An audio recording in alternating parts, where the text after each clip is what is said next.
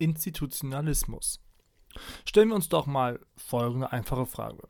Wieso schlagen wir eigentlich unsere Nachbarn nicht direkt, wenn sie mal wieder eine dicke, fette Party im Garten schmeißen und sie offenkundig zu laut sind? Wieso reichen wir uns die Hand, wenn wir uns guten Tag wünschen? Und warum heiraten wir, wenn wir doch selbst wissen, dass wir uns lieben? Und warum habe ich ein Recht darauf, in die Schule zu gehen?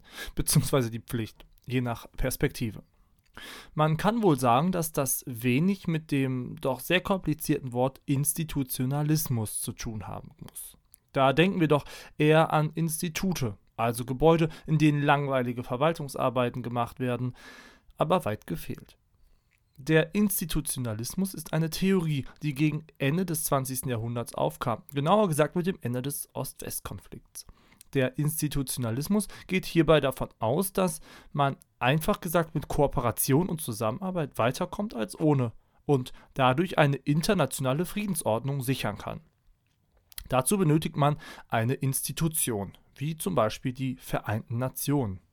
Doch Vorsicht, eine Institution muss eben nicht mit Gebäude, Satzung und Verwaltung ausgestattet sein. Es muss also nicht sozusagen zum Anfassen sein. Es kann auch um gewohnheitsmäßige Praktiken gehen, um Symbole und Gesten, auf die man sich verständigt hat und einem gewissen Ziel folgen.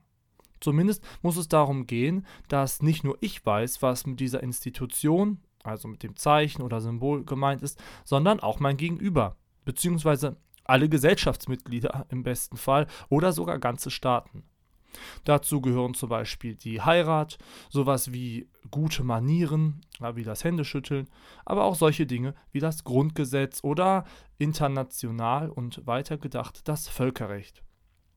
Verpflichten sich Staaten zur Akzeptanz des Völkerrechts, unterwerfen sie sich sozusagen einem Katalog von Rechten, Pflichten und Gesetzen und sozialisieren sich und zivilisieren sich dadurch also selbst.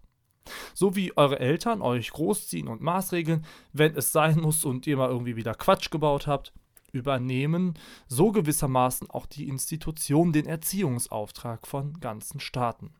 Denn weil es im internationalen System ja keine Eltern gibt, es ist ja keiner sozusagen der Chef, weil alle gleichberechtigt sind, ja, können sozusagen nur alle auf alle aufpassen. Und um das zu gewährleisten, sind die Institutionen da. So ermöglichen internationale Organisationen und völkerrechtliche Verträge ein friedliches Miteinander der einzelnen Nationen zum Wohle aller. Diese Kooperationsformen müssen jedoch immer vertraglich abgesichert sein, sonst hat man keinen ausreichenden Zwang, sich auch daran zu halten. Würdet ihr wahrscheinlich ja auch nicht machen. Der Institutionalismus ist also keine langweilige Angelegenheit von irgendwelchen Instituten und Verwaltungen, sondern ein Band, ähnlich wie ein Kaugummi, mal sichtbar, mal unsichtbar, was die Gesellschaft und die internationale Staatenwelt fest zusammenhält. Somit leisten Institutionen einen wichtigen Beitrag dafür, dass es uns und den Bürgern der Welt besser geht.